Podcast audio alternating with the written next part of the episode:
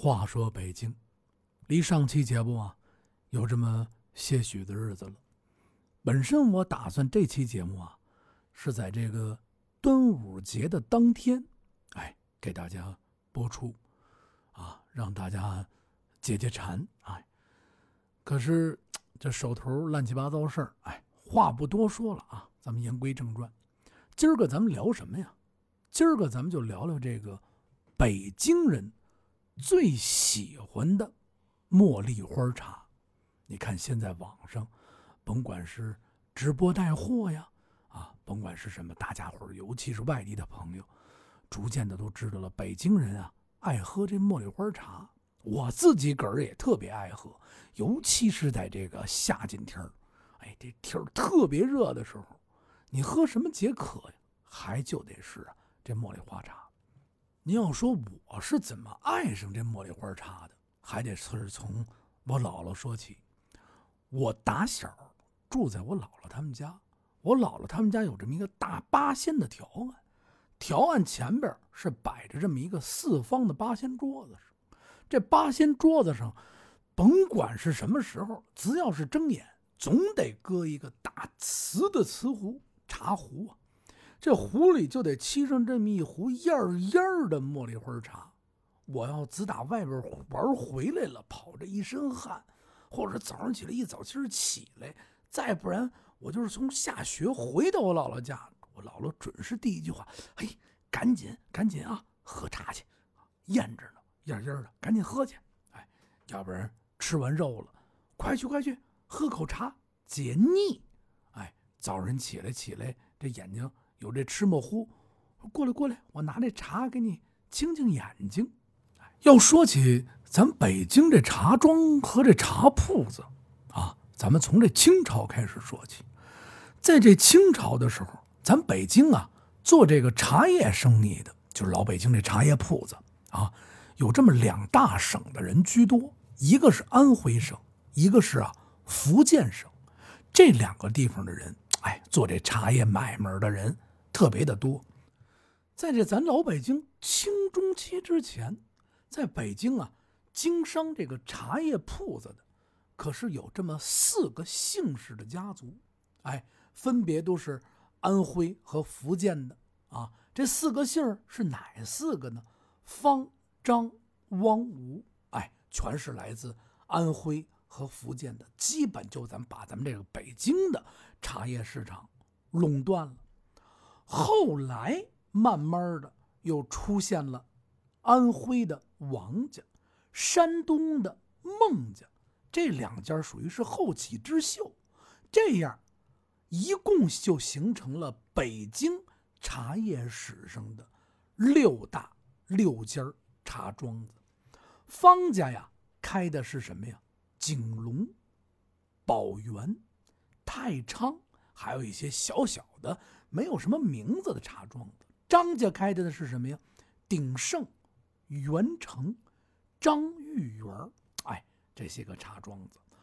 汪家开的茶庄子呢，就是汪正大、汪玉兴、新泰茶庄，还有一些小小不言的啊，什么胡同口那儿啊啊，方便这老百姓买的。吴家开的呢是吴德泰、吴鼎玉，还有一些小的茶庄子。王家开的是森泰、利泰，还有和泰茶庄。孟家呢，他只开了一家，叫做什么鸿记茶庄。这六家茶庄子全部都是主营什么呀？花茶。那么咱们说到这儿啊，大家这心里边啊都有个谱了。哎，在这清朝里边，六个姓六个大家族。把北京城里的茶叶茉莉花茶就垄断了啊！你们也不用去哪买了，就来买我们的啊！安徽呀、山东啊、福建三个地方。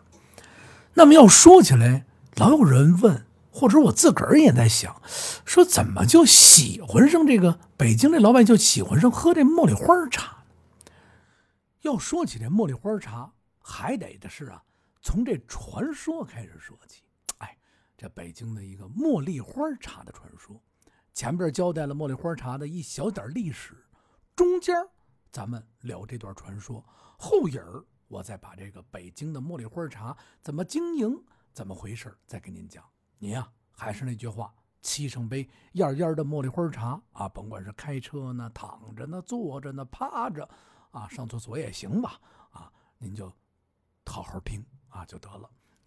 还是老惯例啊，讲这传说故事之前，先说这么一个定场诗啊。话说北京说的太好了，哎，这定场诗说完了。嗨，说起啊，咱北京人爱喝这茉莉花茶，他啊是这么一位啊叫陈谷秋的茶商，他来呀研制发明的。要问这个为什么发明，就有这么一段啊故事。陈谷秋啊。当时是在这个京城啊，经营着一个普普通通的茶叶铺子，哎，生意啊不好不坏，糊口嘛。一家人啊，媳妇儿也挺贤惠，还有这么两个孩子。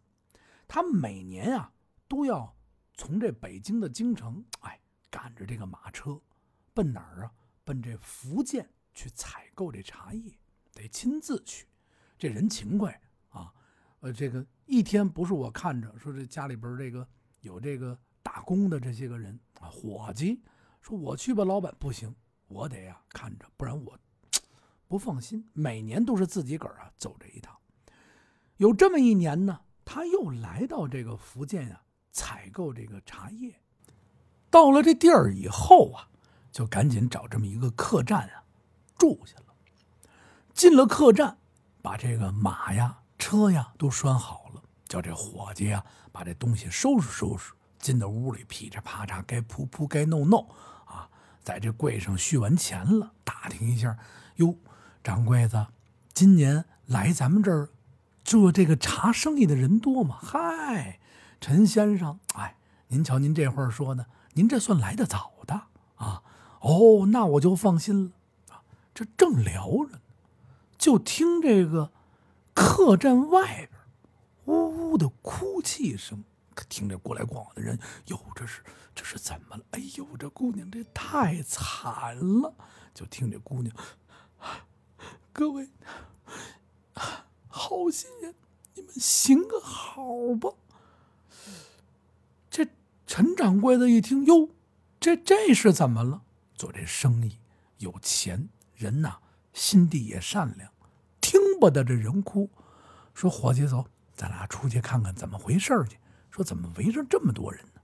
抬腿儿就从这客栈里啊就出来了，看这路边啊站着这么一个姑娘，这姑娘看上去也就是十五六岁的样子，穿的呀破破烂烂，啊长长的头发盘着，哎，你别看她这衣服啊。破破烂烂，这脸啊是非常的俊俏。一看这小姑娘干干净净、白白净净的，哎呦，长得可是清秀。掌柜的一看，你这是怎么了？看这个姑娘旁边，就在这不远的地方，还躺着这么一个尸首，身上呢盖着这这么一个破草席子。这姑娘啊。哭的都不成样说你是过路的人呐，好心的叔叔阿姨、大爷老爷们，你们谁行个好？我父亲啊，我这爸爸，我这爹死了，哎，我们家这亲戚呢，还离这儿啊有这么一百来里地，走不了了。你们谁能啊？给我点钱，我把我自个儿啊卖给您，我把我父亲埋了，我谢谢各位了。瞅着我好，您就帮我埋了他，我就跟您走。哟，这陈掌柜的一看，哟，姑娘，哎呦呵，真是可怜。这旁边人都指着，哎呦，这这真是可怜，都在说，说得了，说这么的，嗯，葬你父亲需要多少？需要不说多少礼呢？陈掌柜的从这身上掏出这么一两银子，拿这个布给包上，递到这姑娘手里了。说：“姑娘啊，让你赶紧呀，先料理你父亲这后事去吧。这姑娘一看见这钱，哎呦，恩人，我我跟您走，当当当就磕头，这两个头通通都磕到地上了。哎呦，这陈陈先生是啪一下就拖住的头，这眼泪呀，血就流下来。哎呀，孩子，你先去葬你父亲啊。那先生您在哪儿？我就住在后边这客栈里，甭管我，你去。旁边这老百姓，好人呐，陈掌柜的好人，太好了，您这积德太好了，好人有好报。再二一个说啊，陈掌柜的给完他钱，回到这客栈，第二天就开始着手采购这些个茶叶啊，各种茶商啊，这茶不错，采购采购采购。到了第三天呢，晚么色儿，这天儿啊，逐渐的快要黑，还没黑的时候，陈掌柜的呢，就在这个客栈这个大厅里边啊，就算是大厅吧。正吃饭，就看外边，哎呦，走过这么一个闺女来。这一看，哟，这不是他这伙计一看，哎呦，掌柜的，这这这不是那天您？哎，是。姑娘一进来就看见他这恩人，噔噔噔跑过来，扑通又给跪下了。这陈国成闻这一看，赶紧起来扶着这姑娘。哎呀，孩儿啊，你坐啊，我都是你父亲这岁数了，来，你坐在这。有什么话好好说。姑娘说：“我谢谢您，把你父亲葬了吗？葬了。哦，葬了我就踏实了。”姑娘从这身上又掏出点碎银子来，说：“还剩下个钱，我把这钱啊还给您。我说了，只要葬了我父亲，我就得跟您走。”陈掌柜子呢，看了看这姑娘，哎，孩儿，你在这附近还有亲戚吗？这个姑娘一看，滴答滴答从这眼角流着来。哟，在这一百多里以外，我们还有一个人儿，在那个村里啊住着。哦，那你要是去投奔他，他能收你吗？姑娘说：“能。”这样，孩儿啊，你拿上这点碎银子，你呀。去投奔啊，你这个姨吧，没事儿。我呢，看你真是可怜，哎，你就记住我什么人啊？咱们来日方长。哎呦，这姑娘一听，砰，又给跪下了。好家伙，拦不住，就我当磕了一头。恩人，我你葬父之恩呐，就我无以回报。您带我走吧。不行，你听我的。拿上钱，赶紧回去。我每年啊都会来到这儿啊来进茶叶。有什么事情，到了明年的这个时候，你还可以来这儿找我，好吧？咱们续个来年之约。姑娘一听，哎呀，又要别跪了，别跪了啊！你要再跪，你说我扶不住你，我再摔这儿。嗨，姑娘谢过这个陈掌柜的以后，哎，哭哭啼啼，拿着这个碎银子就走了。旁边客栈这掌柜的也看了，哟，陈掌柜的您真是好人。这事儿啊，在这一放，陈掌柜的也采购完这茶了，噔噔噔，就回了这个北京了。到了来年，就过了一年的时间，陈掌柜的呢，带着伙计，哎，跟家里边媳妇说了，说八兄弟呀，嗨，这媳妇儿说你，我是这这，啊去，啊，好，对对对，咱俩是纯洁的友谊啊。我呢是这样，说把兄弟，嗨，跟自个儿媳妇叫把兄弟，哎，说我呀还得去这个福建进茶了，哎，去吧，相公啊，呃，放放心去，这家里这事儿交给我。程掌柜子带上自己个儿这个家丁，哎，一块儿又来到了这个福建，又住进这个店里边。住进来之前，办完所有的手续。哎，第二天去采完茶回来，头天到第二天之间，这个店里边的客栈里边的掌柜的等于一直都没有在客栈。到了第二天晚上婶还是晚上婶他回到这客栈的时候，掌柜的回来了。哟，陈先生，哎呦，您可来了！一年了啊，我这盼着您来呢。说怎么了？嘿，您还记着您去年救那丫头？哎呦，我记着呢。怎么了？他来找过您。哟，那丫头怎么样？嘿 呦，陈先生，您别说了，这丫头啊，别说，真是命苦啊。这不是吗？您来吧，我上这柜上给您拿去。这掌柜子从这柜上就拿出这么一个包，这外边啊是用这蓝布啊，蓝麻布、糙布包着这么一个包，不知道是什么东西啊。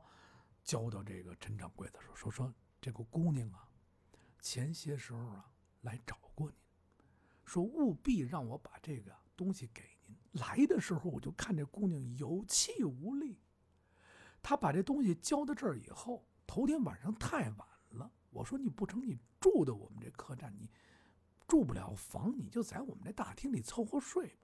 丫头啊也挺懂事，就在那犄角睡。第二天早晨起来，我来开板我就看他死在这桌子上。当时来的时候，我就觉得他是嗨，你说也怪我。哎呦，那这人我给葬了，您放心吧，啊，就葬到哪儿哪儿哪儿。哎呦，这陈掌柜的一看，嗨，你说这是，陈掌柜的这心里边啊，一直是难受。这要是当时我把他带回去，哎呦，给我帮帮忙哎呀。我这真是怪我这好闺女，这心里边的难受。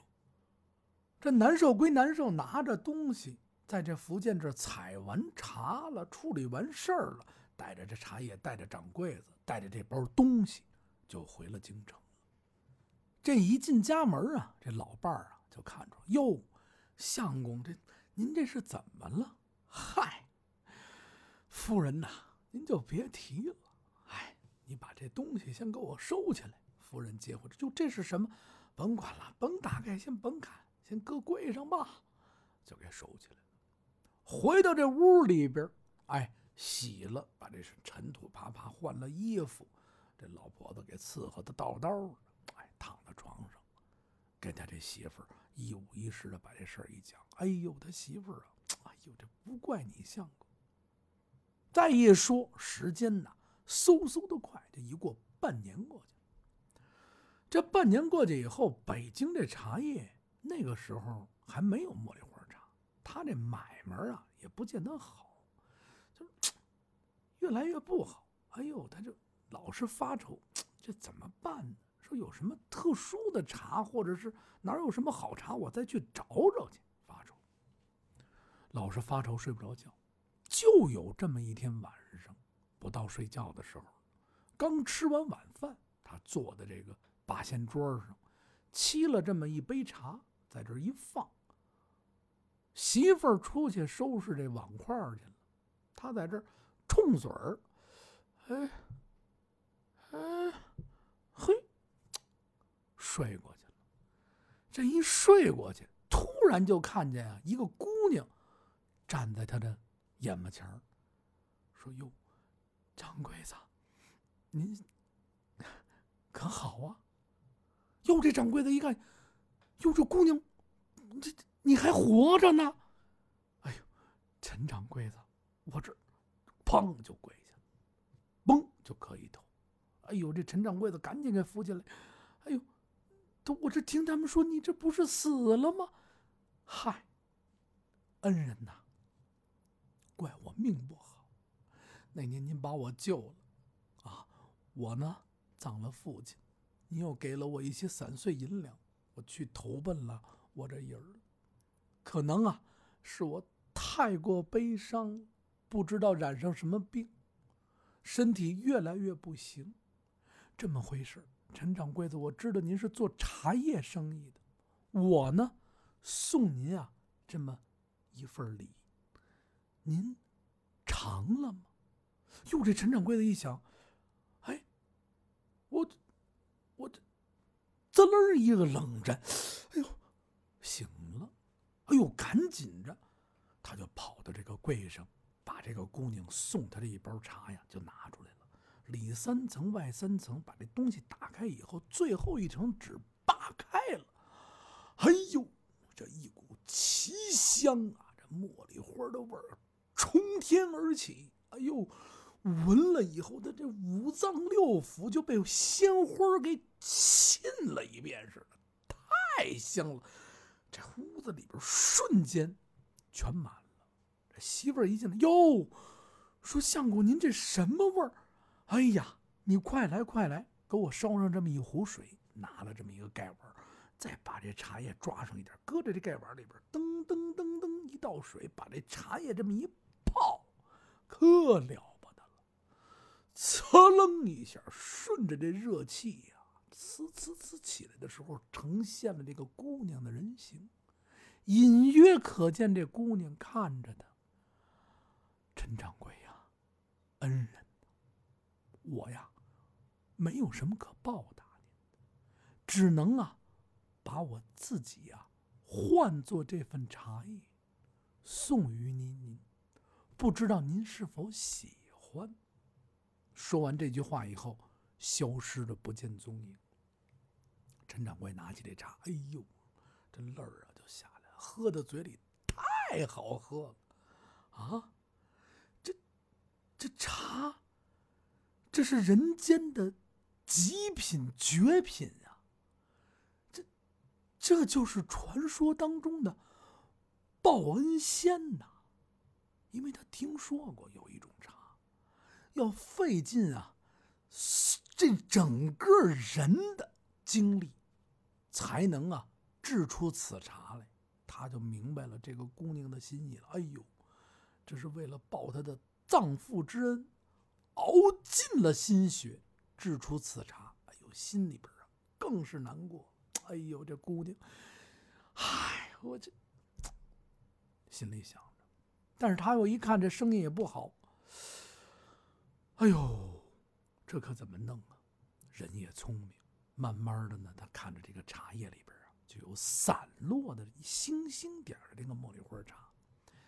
经过自个儿闭关长时间的这么研究，就仿制出啊这种茉莉花茶来。哎，在这以后啊，他们家的茶叶生意就越来越好，越来越好。大家伙北京啊，也都爱喝起这个老北京的茉莉花茶了。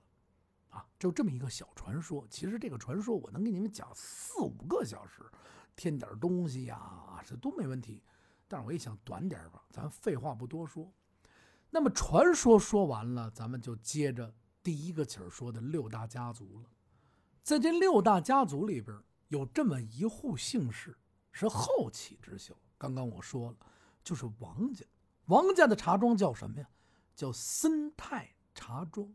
在京城里边啊，虽然说他开的晚，那绝对是后起之秀。森泰茶庄啊，在当时虽说是后起，但是它是皇家的御茶独家供应，您就明白了。而且呀，这个独家供应一共就是几十年，直到这大清朝亡了才结束。这皇宫里所有御用的京城流行的风向标卖的什么茶，有什么喜好，皇宫里边这些个人爱怎么喝茶，基本上都是源于这森泰茶庄的茶叶。森泰茶庄给制好了，送到宫里去，宫里这些喝完了，赏给这旗人，赏给这王爷们再喝，慢慢在京城里边再流行开，都跟他有关系。森泰茶庄也是主营啊，茉莉花茶。他们家这个茉莉花茶怎么占领的北京市场呢？它比其他的茶叶庄子呀，这茶叶首先价格就低这么一个大截子。为什么说它这？那你说，那你这不对啊，恶意竞争啊？不是，是森泰茶庄啊，他们这老王家本身自己。在安徽就有自己家的茶园你不采购自个儿家种茶，就把这茶叶打下一大半来，自个儿的家庭也有。在每年的这清明前后，森泰茶庄都派这自个儿家里边的家丁，到这安徽自己家的茶园采采这个茶叶，采完茶叶以后，再送到哪儿啊？送到福建，再进行这印制。什么叫印制啊？就是把茉莉花茶的香味儿啊印到这个茶叶上，你就给它想成是复印机吧，啊，香味复印过去。那么为什么要去福建？因为福建是盛产茉莉花，茉莉花好，而且价格便宜。再有呢，就是森泰茶庄印制的茉莉花的这个工艺啊，在当时来讲非常是讲究。他们家是先用这火呀烘炒。然后再上这人工，用这人工啊卷搓这个茶叶，特别的精细。再把这茶叶放置到这个花阴处啊，晾凉了。接着就是继续烘烤，然后再继续晾晒。这几道工序都走完一遍以后，这个茶叶被称之为什么呢？有个俗称的名字，叫啊素茶。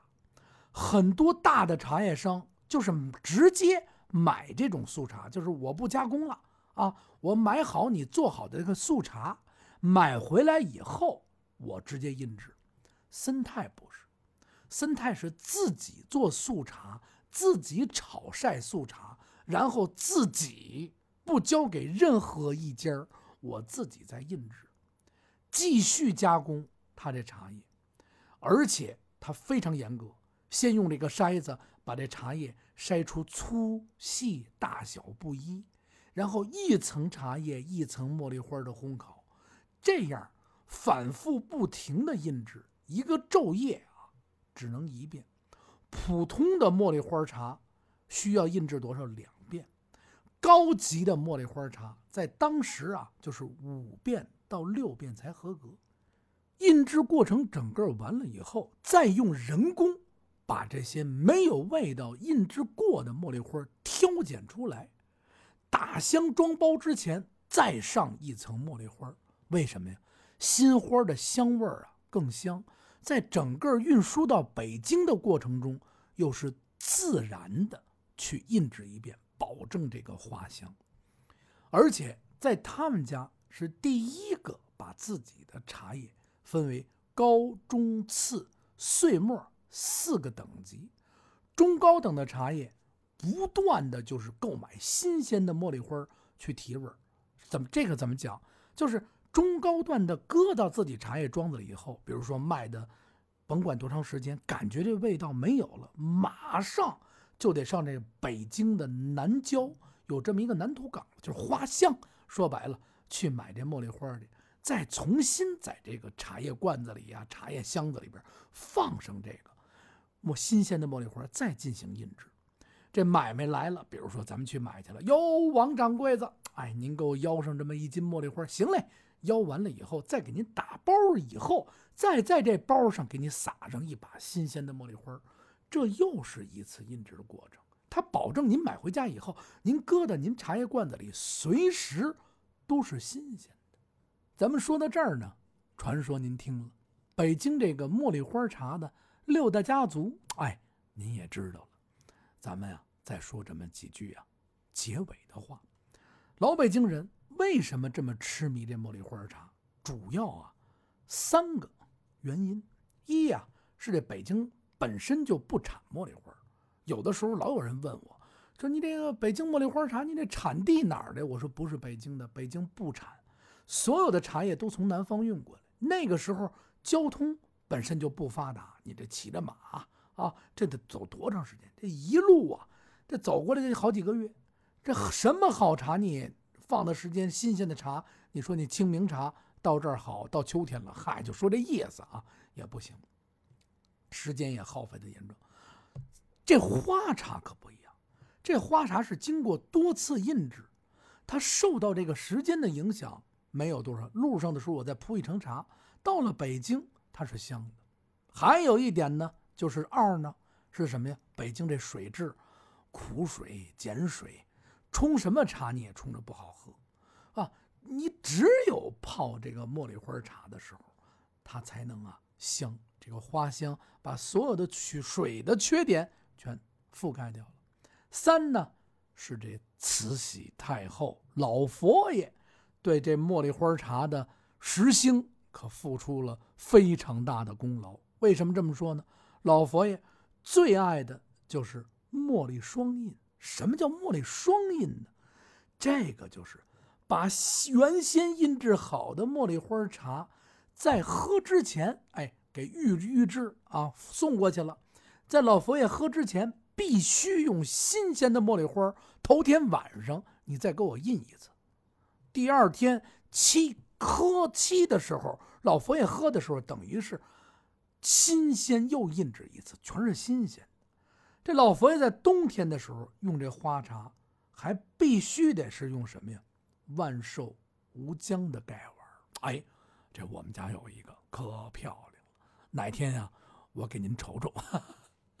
感谢所有的朋友们，这个故事啊，讲的不好，特别感谢你们，辛苦您给点个赞，转个发，争取每两天咱们更一回，把这北京的故事讲完。谢谢喜马拉雅，感谢所有的朋友们，再见。